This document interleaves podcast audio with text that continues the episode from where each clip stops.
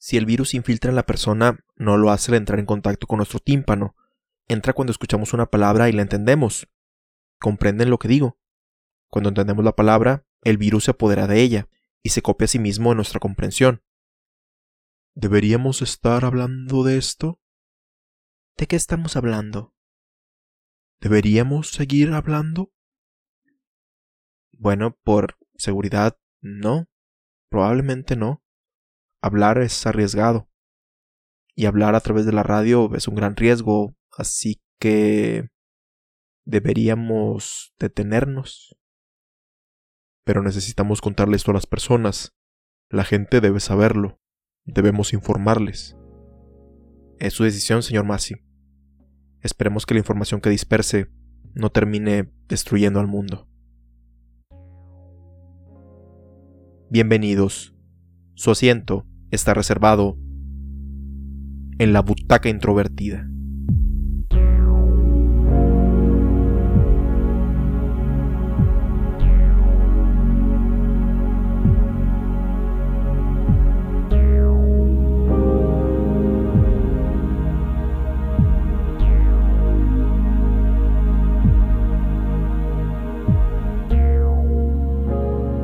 Pontypool, también conocida como Frecuencia Macabra, es una película estrenada en el año 2008, la cual fue dirigida por Bruce McDonald y escrita por Tony Burgess, basada en la novela Pontypool Changes Everything,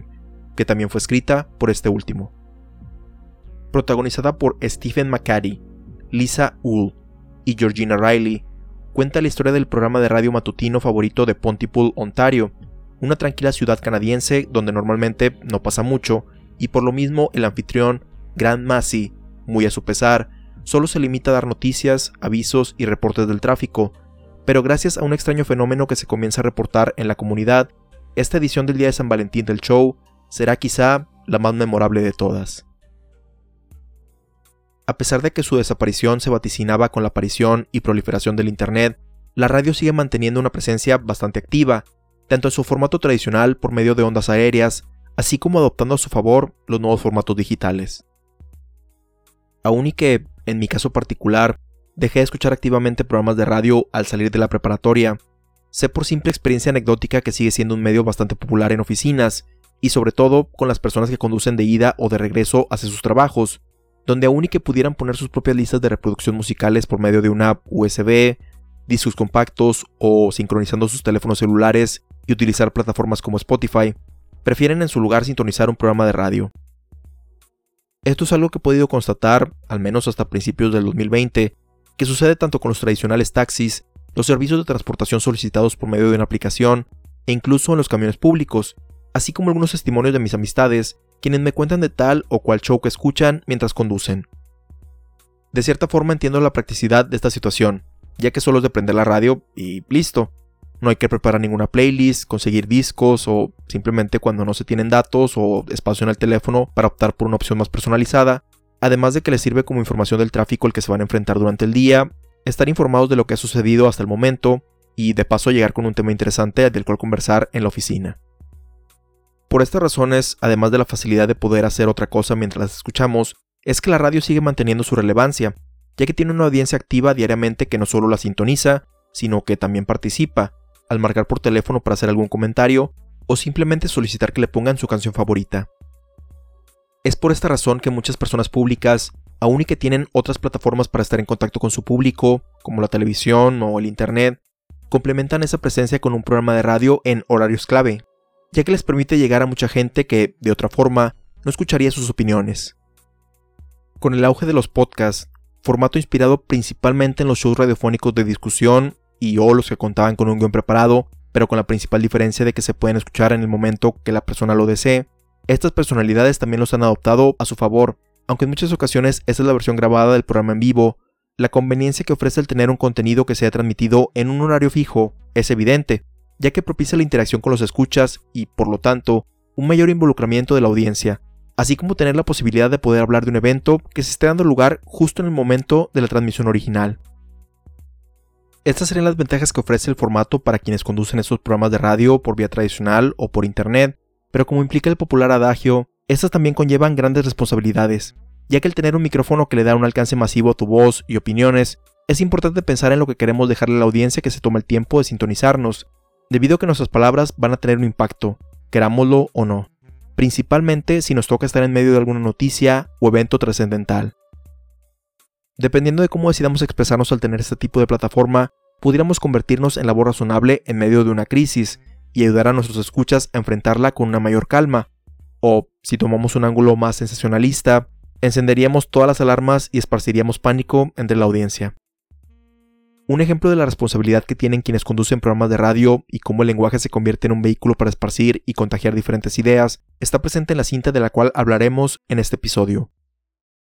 Antes de continuar, quisiera advertir que durante la cinta, así como en esta edición del programa, hay algunas menciones de sangre y violencia física, por lo que si es algo que te incomoda, siéntete libre de no escuchar el episodio o saltarte directamente a la conclusión del mismo. Una vez dicho esto, prosigamos con la sinopsis de la película. En medio de la madrugada, durante una terrible nevada, el locutor de radio Grant Massey se dirige en su automóvil a la estación para llevar a cabo su programa matutino. Dentro de su vehículo discute con su agente, ya que Grant piensa que pudiera estar en una estación con una mayor difusión, debido a que en la actualidad solamente llega a los habitantes de la pequeña y tranquila comunidad de Pontypool, en Ontario, Canadá. Los ánimos se elevan y Grant termina despidiendo a su agente, y al poco tiempo llega al estacionamiento de la estación, cuando es sorprendido por una mujer que toca la ventana del asiento del pasajero, y cuando él le pregunta su nombre o alguna otra cosa, solo se limita a repetir la misma palabra. Dejando atrás este curioso encuentro, Grant Massey comienza la transmisión de su programa Massey in the Morning, junto a la asistente técnica Lorelan y la productora Sidney Breyer, donde todo avanza con normalidad, reportes del clima y el tráfico debido a la intensa nevada, y algunos conflictos entre la productora y el locutor, debido a la personalidad de este último y su intención de alborotar y confrontar a su audiencia con la intención de aumentar el rating. Más tarde, reciben un reporte de que una multitud en las afueras del consultorio del Dr. John Méndez está causando un gran alboroto, tratando de ingresar a la fuerza al edificio, que muy rápidamente escala a una masacre al grado que llegan al lugar vehículos militares. Aunque Grant Massey insiste en seguir con esta historia, Sidney lo frena para que atienda los avisos y noticias de más relevancia para la comunidad, pero luego más y más reportes oficiales empiezan a llegar sobre este incidente, e incluso un representante de la BBC en Inglaterra los contacta sobre estos eventos. Durante uno de los reportes con su corresponsal en las calles, súbitamente su señal es cortada por una fuente desconocida con un mensaje en francés, que les advierte evitar contacto con otras personas y no decir términos de afecto, hablar como niños o discursos retóricos, así como no utilizar el idioma inglés, ni tampoco traducir ese mensaje. La situación se pone tensa debido a que todos en el equipo radiofónico no saben si creer que esto es verdad, sobre todo Grant, que entra en pánico y decide salir a tomarse un respiro. Pero Lorelan lo jala de vuelta al interior del edificio al notar que la multitud de la que se ha hablado toda la mañana está por llegar a la estación. El equipo decide retomar la transmisión para seguir informando, y mientras Grant da la sección de obituarios, Sidney y Lorelan conversan sobre lo sucedido, cuando de repente esta última empieza a hablar de manera incoherente repitiendo constantemente una palabra, diciendo trabalenguas y hacer un ruido agudo, el cual por supuesto preocupa a la productora. Repentinamente, un hombre entra por una de las ventanas a la estación, revelando su identidad como el doctor John Méndez, que viene escapando de los ataques a su consultorio durante toda la mañana y que inmediatamente identifica el comportamiento de Lorelan como el mismo que está observando con las personas que se están movilizando en las calles, recomendándole a Sidney que se encierren en la cabina principal. Ahí dentro, Méndez les explica su teoría de cómo evoluciona este padecimiento, estableciendo que presenta todos los indicios de un virus, pero que no se propaga por el aire, sino por el lenguaje, y que se activa cuando la persona comprende la palabra, obsesionándose con ella y tornándose violenta, llegando eventualmente a la conclusión que esto solo afecta al idioma inglés y que deberían dejar de hablar o mejor optar por comunicarse en otro idioma. Mientras tienen esta conversación, ven cómo la enfermedad evoluciona en Lorelan afuera de la cabina, impactándose constantemente contra el vidrio para tratar de entrar, luego mordiéndose los labios hasta sangrar y al final expulsar un igualmente sangriento y explosivo vómito que termina con su vida. Por si esto no fuera poco, el resto de la multitud logra entrar a la estación, pero Sidney y Grant logran ahuyentarlos al reproducir un mensaje en las bocinas que dan a la calle, ya que más que utilizar la vista, los infectados encuentran a sus víctimas con palabras o frases dichas en voz alta. El doctor Méndez parece empezar a sucumbir a la enfermedad, pero logra detenerla cuando comienza a hablar en armenio, confirmando sus sospechas de que es solo el inglés el idioma infectado. Pero por si las dudas, Grant y Sidney deciden irse de ahí comunicándose en francés. Sin embargo, son atacados por una niña que permaneció en la estación, aunque afortunadamente logran repeler esta agresión, así como un segundo ataque de la multitud debido a un desperfecto que hace sonar las bocinas dentro de la estación. Méndez se vuelve a reunir con ellos y decide salir por la ventana que utilizó para ingresar, así como servir de señuelo para ahuyentar a los infectados. Mientras tanto, Grant trata de encontrar una forma de curar esta enfermedad, buscando una forma de desinfectar las palabras que la provocan, llegando a la conclusión de que se les debe quitar el sentido para no comprenderlas, lo cual es más difícil de lo que suena, cuando ve que Sidney está presentando los mismos síntomas. Desesperadamente, Grant trata de ayudar a curar esa palabra que le está afectando, en este caso, kill, y tratar de darle otro significado, como wonderful, lovely baby, garden, sunset, hasta llegar a kiss, que coincidentemente suena similar, y su repetición comienza a revertir los síntomas de la productora, que le pide que la mate, y ambos se dan un beso. Al final, Sidney y Grant regresan a sus puestos en la estación decididos a aplicar un procedimiento similar al que acaban de utilizar para mitigar el impacto de la enfermedad en Pontypool. Cuando se escuchan disparos a las afueras del lugar y una voz en francés les pide que se detengan, pero Grant continúa con un motivador monólogo para su audiencia. La voz comienza a hacer una cuenta regresiva. Sidney decide ingresar a la cabina y al darle un beso a Grant cuando el conteo está por terminar, la película finaliza.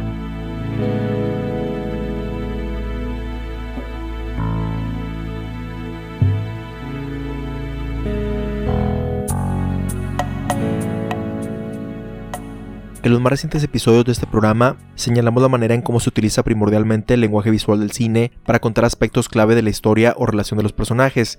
en vez de depender fuertemente en los diálogos y poner a una actriz o actor a recitar párrafos extremadamente largos que le expliquen a la audiencia el significado de toda la trama, de lo que están sintiendo, o contar alguna situación relevante en lugar de mostrarla. En Portrait of a Lady on Fire, eran los sutiles gestos que Marianne e y Luis se hacen una a la otra para demostrar sus sentimientos y su creciente grado de conocimiento íntimo que tiene una de la otra.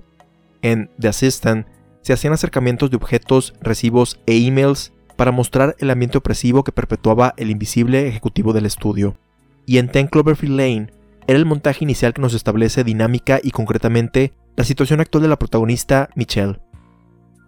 Si bien esto hace que las películas u otros contenidos audiovisuales fluyan con una mayor energía y nos involucran más para poder captarlos, eso no quiere decir que si una película depende más de los diálogos automáticamente significa que es aburrida o sosa.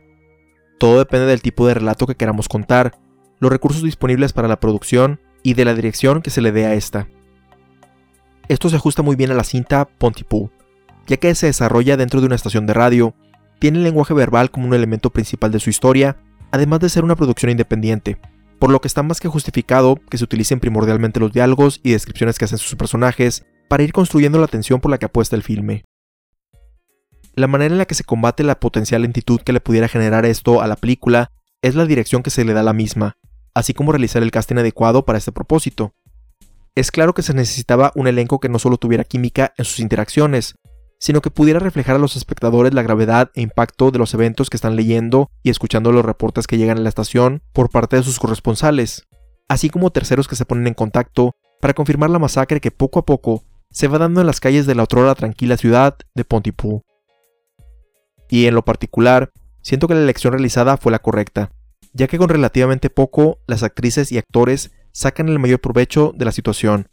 y hacen el amplio rango de emoción que Stephen McCarry le imprime a la voz de su personaje Grand Massey dentro y fuera del aire, desde un tono cómico, pasándose retador, confiado, reflexivo, temeroso, agresivo u optimista,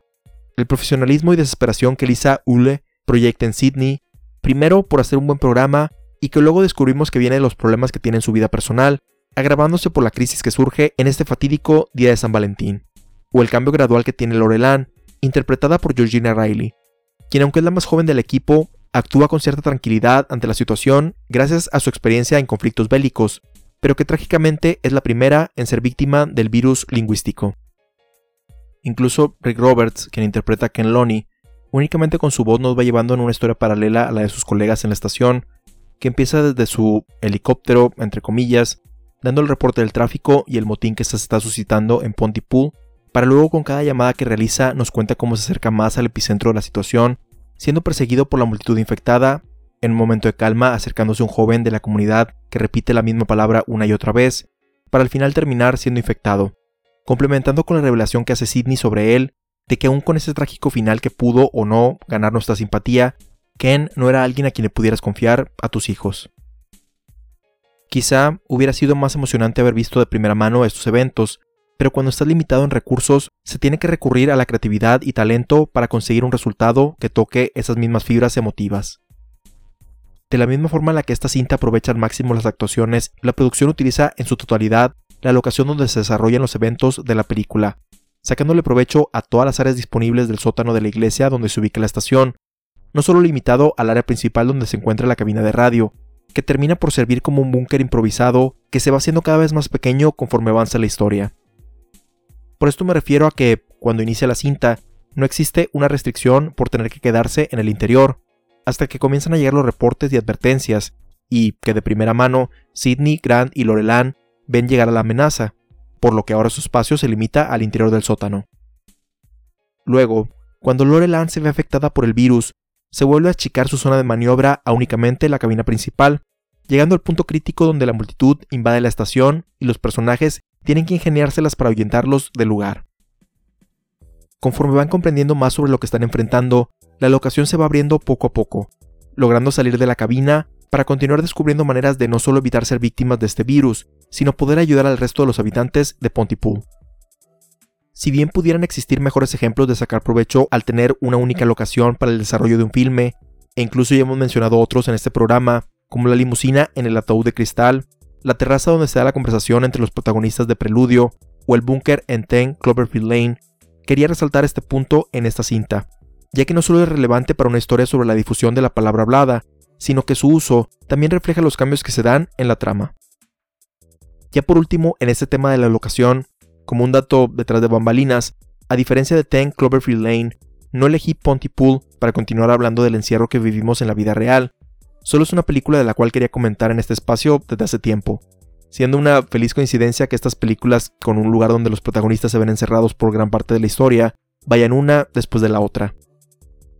Además de lo que ya se ha mencionado hasta este momento en el programa, una de las razones por las que quería hablar sobre Pontypool es la manera en la que aborda el cine de zombies, o mejor dicho, de infecciones, ya que en ningún momento se menciona el término zombie para nombrar a las personas que sufren la aflicción del lenguaje, en su lugar denominándose como conversacionalistas, aunque solo por parte del director al promover la cinta y nunca dentro de ella. Hace algunos años, el cine y la televisión con este tipo de monstruos tuvo un resurgimiento que comenzó con el remake de Dawn of the Dead en el 2004, y que saturó el mercado por mucho tiempo, donde cada año salían más y más producciones que incluían este elemento, e incluso en los videojuegos se notó esa novedad, tanto con las franquicias que ya venían utilizándolos, como otras que súbitamente incluyeron el modo de zombies entre sus opciones de juego. Personalmente, pienso que esta popularidad en gran parte se debió a que era una forma segura, entre comillas, demostrar e infligir violencia extrema contra algo que se asemejaba más a un ser humano en lugar de una criatura extraterrestre, o como se hace en algunas caricaturas infantiles, utilizar androides y robots para decapitarlos o desmembrarlos sin afectar la clasificación, ni tampoco enfrentar alguna clase de censura. Y es que, con los zombies, al ser despojados de su humanidad y presentarlos en hordas enormes sin mente, hace que tanto los personajes como quien está viendo la cinta o serie no siente empatía ni simpatía cuando son destruidos, y su sangre, en compañía de sus vísceras, inunden la pantalla. Sé que no todas las películas con este elemento son así, y aunque no voy a ocultar que he disfrutado ciertas cintas que exageran con este nivel de violencia en su desarrollo, suelo preferir aquellas que dirigen más su mirada al elemento humano dentro de ellas, cuestionando las decisiones que estos toman en relación a la catástrofe. Famosamente, Night of the Living Dead de 1968 no solo introdujo las bases de los zombies en el cine moderno, sino que los utilizó para hacer un comentario sobre cómo responde la sociedad ante una crisis, donde sobrevivir y solucionar el problema es posible si se trabaja en conjunto, pero los intereses personales se interponen en la dinámica y hacen que todo termine en una catástrofe, un tema que su director, George Romero, continuó en las secuelas realizadas en los 70s, 80s y finales de los 2000s. Otras historias como el cómic The Walking Dead y cintas como Shaun of the Dead siguieron con esta tendencia de utilizar los zombies como un complemento a la historia principal y ayudar a enfatizar el arco narrativo de los personajes humanos, mientras que películas como 28 Days Later o World War Z comenzaron a proponer formas distintas sobre cómo atacaban estas criaturas.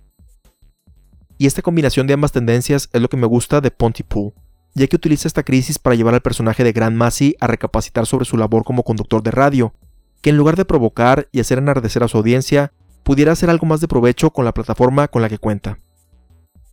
Quizá la crítica que pudiera hacer al respecto es que el personaje de Sidney no se le da un cambio tan significativo, porque siento que su aprendizaje al final es el de no preocuparse tanto y disfrutar más del momento, además de que la relación sentimental que se da entre ambos es algo súbita, ya que aunque en toda la cinta se percibe una tensión entre ellos, al menos en mi caso, nunca pensé que fuera más allá de lo profesional. Adicionalmente, propone esta original forma en la que el virus se transmite por medio del lenguaje, la cual, además de ser difícil de combatir, limita el principal recurso con el cual los personajes de una historia como esta tienen a su favor, siendo este el de la comunicación precisamente por la forma en la que esta infección se transmite y que específicamente lo hace por medio del idioma que usan más comúnmente, no pueden comunicar sus planes con comodidad, dificultando el realizar una estrategia efectiva para revertir la situación, añadiendo una tensión adicional a los eventos y diferenciándola de otras cintas similares, ya que todos los esfuerzos humanos tradicionalmente se vienen abajo por la falta de comunicación, debido a una diferencia de intereses o perspectivas de cómo resolver la crisis, mientras que, en Pontypool, desde que se confirma el hecho de que la amenaza es real, absolutamente todos tratan de trabajar en conjunto para ayudarse y advertir a los demás. Pero no es tan sencillo porque el simple hecho de tratar de comunicarse significa un riesgo de seguir propagando la enfermedad. Es otro ejemplo de que, no porque la mitología de un tipo de monstruo, en este caso los zombies, ya está establecida y es aceptada por gran parte del público, tenemos que apegarnos al 100% a estos cánones.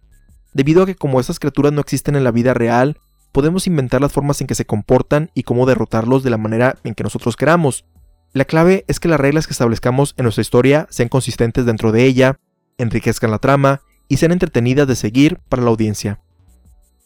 Esta es la razón por la cual, al menos para mí, Pontypool sobresale de las películas de este subgénero del terror, por el giro original que le da a este tipo de narrativas y cómo juega con ese factor que en otras cintas es la respuesta automática, y retar a los personajes a tratar de superarlo de una forma creativa.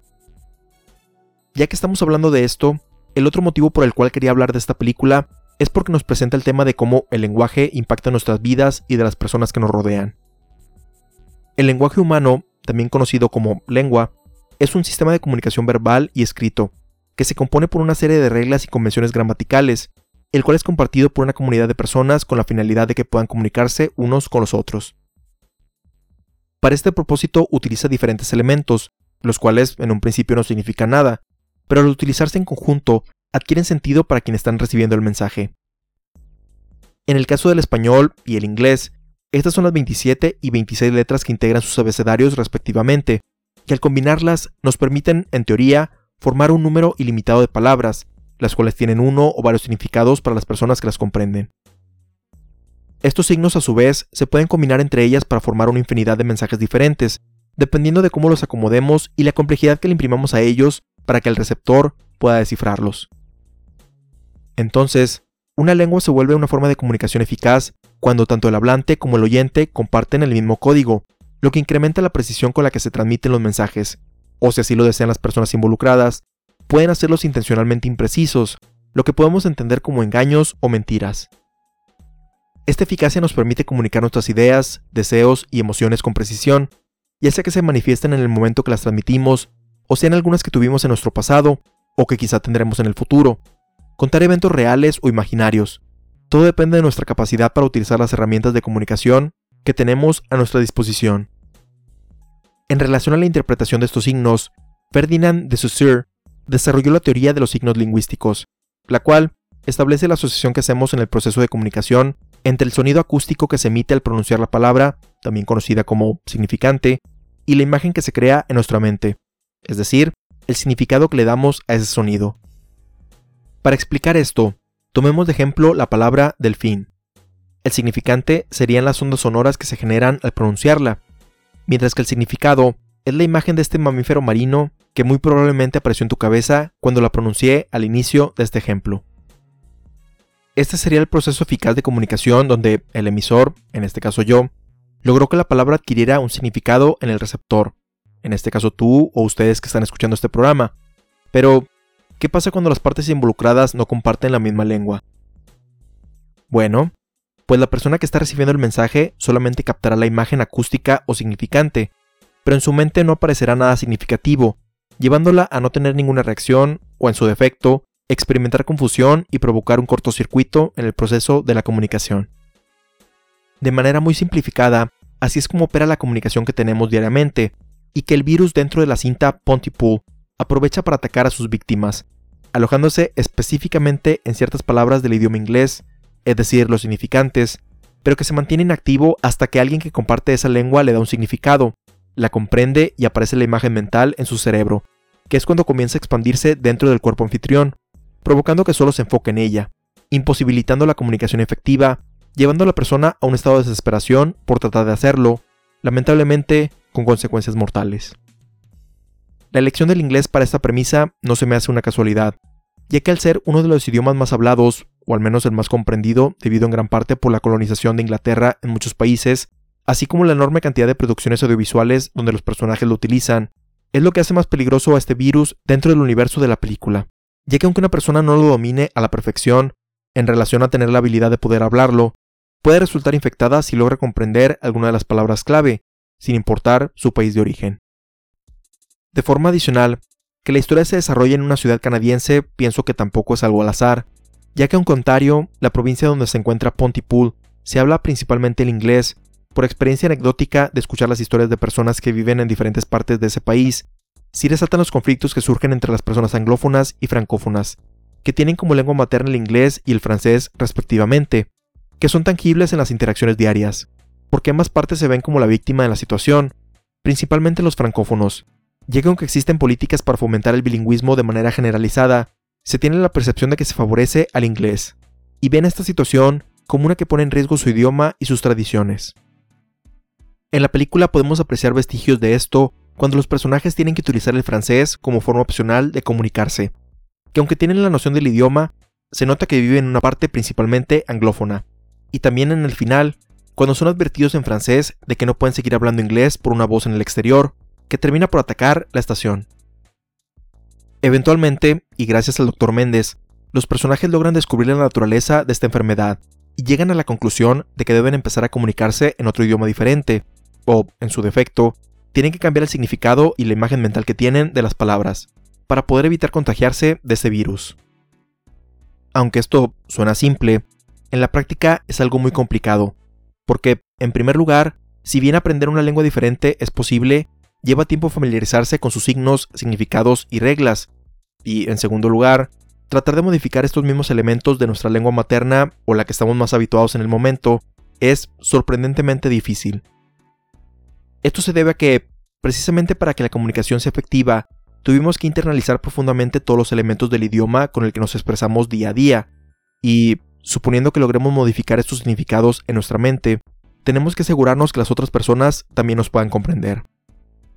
Una de las cosas que más recuerdo de mi clase de lingüística fue la revelación de que todas las lenguas del mundo son arbitrarias, es decir, que cada una decidió que las cosas se llamaran de cierta manera sin ningún motivo en particular, simplemente se escogieron los términos, se llegó a un consenso o se impuso su utilización entre los habitantes de la zona geográfica cercana con el propósito de poder entenderse, y ya, así nacieron los diferentes idiomas.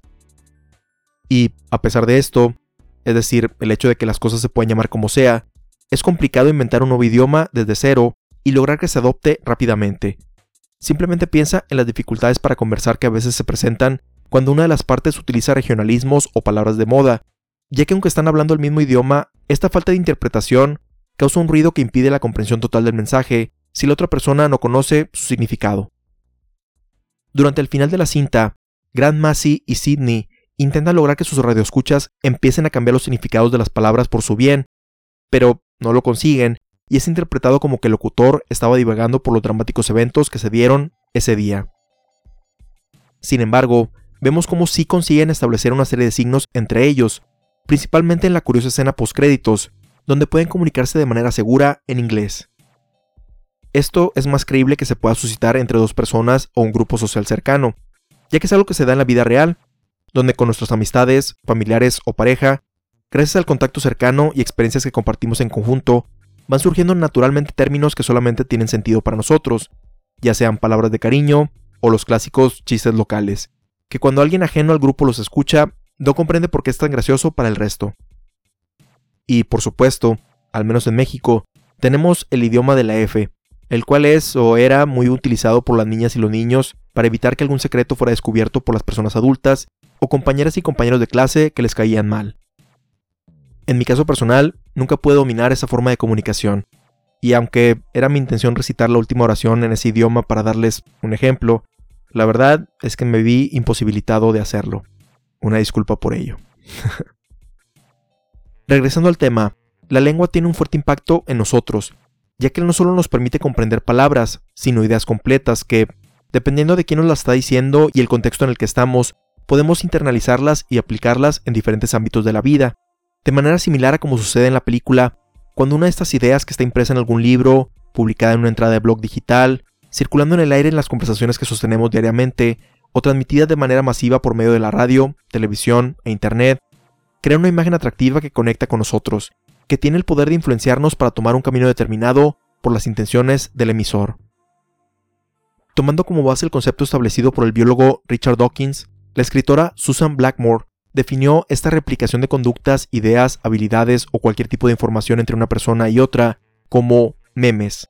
que adquieren ese nombre por su comparación con los genes y cómo se transmiten de una generación a otra.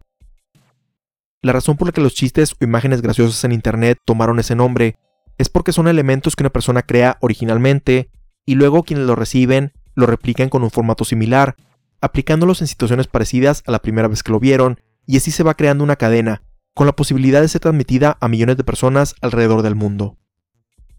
Como dato adicional, cuando en el año 2004 me encontré con la palabra y concepto de memes, como lo conocemos en la actualidad, no sabía cómo traducirlo o explicarlo a otras personas. Lo único que se me vino a la mente era, eh, son chistes recurrentes que publicas en foros de internet en situaciones específicas, lo cual en mi defensa no estaba tan alejado de la realidad. Ya que estamos hablando de estos chistes o imágenes graciosas, vamos a tomarlo de ejemplos para la transmisión de ideas o conductas, no solamente por la motivación que una persona pueda tener de tomar el formato y hacer uno propio, sino por su contenido y el significado que tiene. En repetidas ocasiones me he topado con la frase es un meme, no significa nada, que regularmente se utiliza para defenderse de acusaciones del mensaje contenido en este, haya sido intencional o no. Y es que al igual que cualquier obra creada por una persona, todos los memes van a tener al menos una pizca de las creencias que ésta tenga. Simplemente con la elección de quién o que se están burlando, podemos suponer de manera parcial o total cómo ver a cierto grupo social o político, publicándolo con la intención de encontrar personas afines a esto y que lo compartan o simplemente reaccionen de manera favorable al contenido. Ya que si esta no fuera la intención o no tuvieran la motivación de comunicar algo, ¿por qué lo harían público? Si bien no todos los memes de Internet tienen algún significado siniestro, el decir que no comunican absolutamente nada se me hace tonto y hasta cierto punto cobarde, al aventar la piedra y esconder la mano. Porque este tipo de contenidos humorísticos y aparentemente inocentes se han utilizado para influenciar la opinión de las personas sobre ciertos grupos sociales, celebridades e incluso a los políticos, porque es la imagen con la que te vas quedando al recibir constantemente esa información en la red social que frecuentas, ves que las personas que conoces concuerdan con ellos, y no te tomas el tiempo de reflexionar o investigar fuentes adicionales. Cuando sea el caso de que tengan un significado que quien lo creó no tuvo la intención de imprimirle, es una buena oportunidad para la persona de aprender de la situación y sacarle provecho al investigar sobre el estudio de los símbolos o semiótica, así como la ya mencionada lingüística, aunque sea por cultura general, y evitar en la medida de lo posible que se malinterprete la intención original de la publicación. Como estamos en este momento dentro de un medio exclusivamente de audio, y como la película Pontypool está relacionada directamente con la radio, dejemos de lado los memes de internet para enfocarnos en este tipo de medios para la transmisión de ideas. Al inicio del episodio señalamos que, aunque se anticipaba su caída con los medios digitales, la radio se sigue manteniendo relevante al llegar a su audiencia de forma tradicional, así como utilizar el Internet y adaptar su contenido al formato de los podcasts con lo que los locutores ya establecidos siguen manteniendo su popularidad e influencia entre las personas que lo siguen. En el caso de los podcasts, a diferencia de hace 10 años que empecé a hacer mis primeros intentos por incursionar en el medio, actualmente hay una gran facilidad para que cualquier persona pueda subir su proyecto a las principales plataformas, dándole una voz y alcance previamente no disponible para las masas. Para darles una perspectiva de las ventajas con las que se goza en la actualidad, cuando en el año 2011 comencé un podcast en conjunto con un buen amigo mío, Spotify no había entrado a México, y no era tan sencillo subirlo a otras plataformas si no contabas con un lugar propio donde almacenarlos y crear una RSS para que iTunes lo registrara en su servicio, por lo que tuvimos que recurrir a una característica que tenía la extinta plataforma Blip TV, que, aunque era de videos, nos permitió generar un feed para la plataforma de Apple y una URL para que lo pudiéramos publicar en el Tumblr del show. Afortunadamente, hoy es mucho más sencillo comenzar un podcast, lo cual es bueno, porque como audiencia nos permite descubrir el talento de personas que quizá de otra forma no podrían mostrarlo o tardarían más tiempo en llegar a su audiencia. Sin embargo, este empoderamiento para los podcasters también debe ser acompañado por un sentido de responsabilidad con su público. Tomemos el ejemplo de Grant Massey en Pontypool, donde inicialmente tiene la filosofía de que para poder ser relevante, su estilo debe ser agresivo, crear polémica y confrontar constantemente a la audiencia para mantenerlos interesados en el programa. Y pues, de cierta forma, tiene razón, y lo puedo observar en la estación deportiva más popular de mi ciudad, donde gracias a la escuela que su locutor principal instauró desde los años 60 de crear polémica y discutir al aire con los aficionados, no solo consiguió que creciera la audiencia de sus programas, sino que, también, se le puede atribuir el incremento en la asistencia a los estadios de fútbol y el crecimiento en la pasión por ambos equipos locales. Pero también le pudimos atribuir en cierto grado haber creado un ambiente donde se fomentaron las actitudes confrontativas que ambos lados sienten por el otro, y que han desembocado en incidentes violentos cuando ambas escuadras se encuentran. Esto es solo un ejemplo de la influencia que puede tener un locutor en su público en algo tan banal como es el fútbol, pero también se dan cuestiones sociales o políticas, donde las personas, al escuchar con frecuencia estaciones o podcasts que los hacen enojar, infunden miedos o mensajes de odio, pueden influir en que éstas las lleven a la práctica.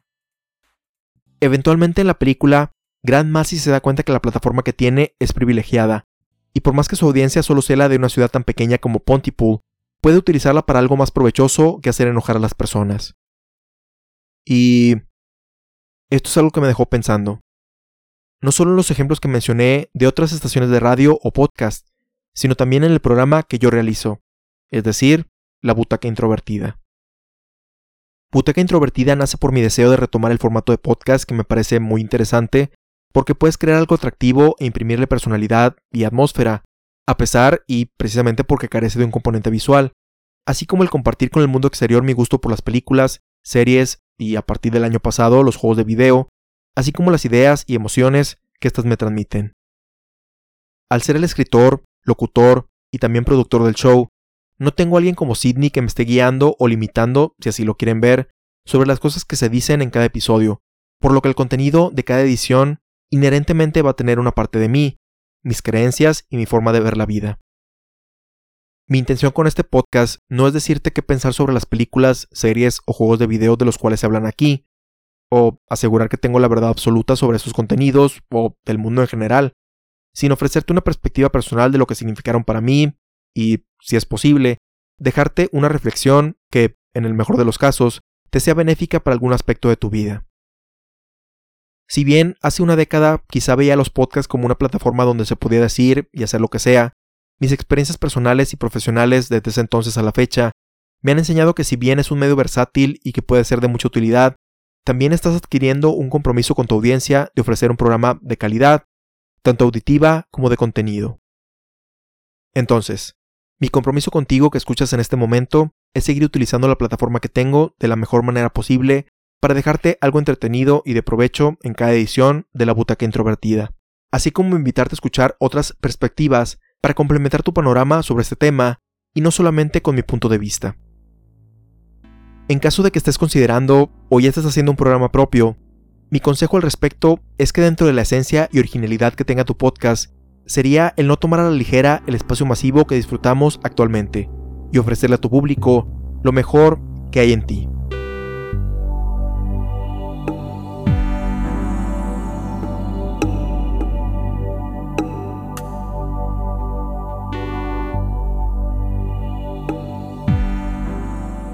Pontypool es una de las premisas más originales en el género del terror. Al proponer que en algo tan simple como comunicarnos o decirnos algún término de cariño, se esconde la amenaza dentro de su historia,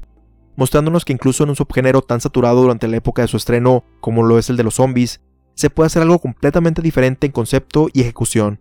logrando de manera efectiva su cometido de crear tensión en su público, a pesar de lo abstracta que pueda resultar la propuesta.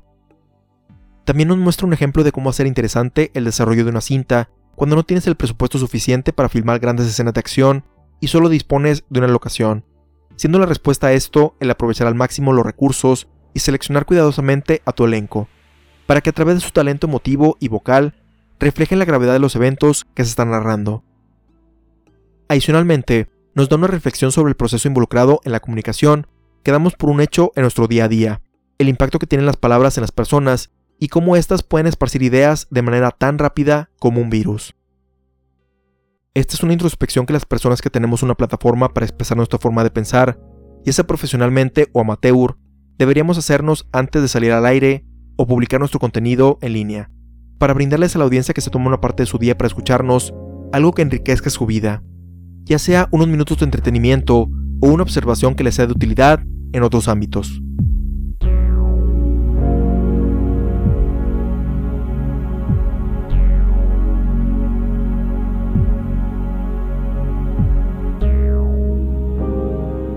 Te recordamos que puedes compartirnos tus opiniones, ideas, sugerencias y o comentarios sobre Pontypool o cualquiera de nuestros episodios anteriores al correo contacto arroba. También puedes escuchar todos los episodios en butacaintrovertida.com, Anchor, Spotify, Apple Podcasts, Google Podcasts, Tuning, Overcast, Pocketcast, entre otros. Así como tener notificaciones de cuando se publican, suscribiéndote en esas plataformas nuestro RSS o en las redes sociales oficiales del programa facebook.com diagonal introvertida, instagram.com diagonal introvertida y twitter.com diagonal introvertida. Si deseas ayudar a impulsar este podcast, déjanos una reseña positiva en cualquiera de nuestros perfiles oficiales y compártelo con tus amistades en redes sociales. Este episodio de La Butaca Introvertida está dedicado a la memoria del doctor Sergio de la Fuente, quien con sus conocimientos y pasión por la lingüística, así como la literatura, fomentó la importancia de estos en los futuros profesionales de la comunicación que tuvimos el gusto de recibir su cátedra. Descanse en paz, apreciado profesor.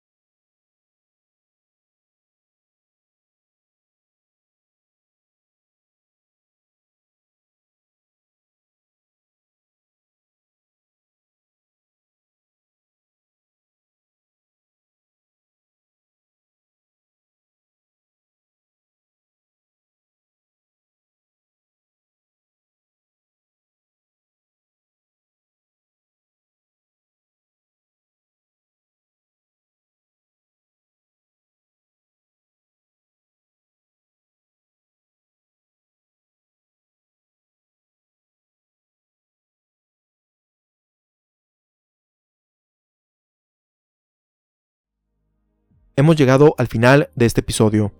Te esperamos en la próxima función, donde ya tienes tu asiento reservado en la butaca introvertida, introvertida, introvertida, introvertida, introvertida, introvertida, introvertida, introvertida, introvertida, introvertida, introvertida, introvertida.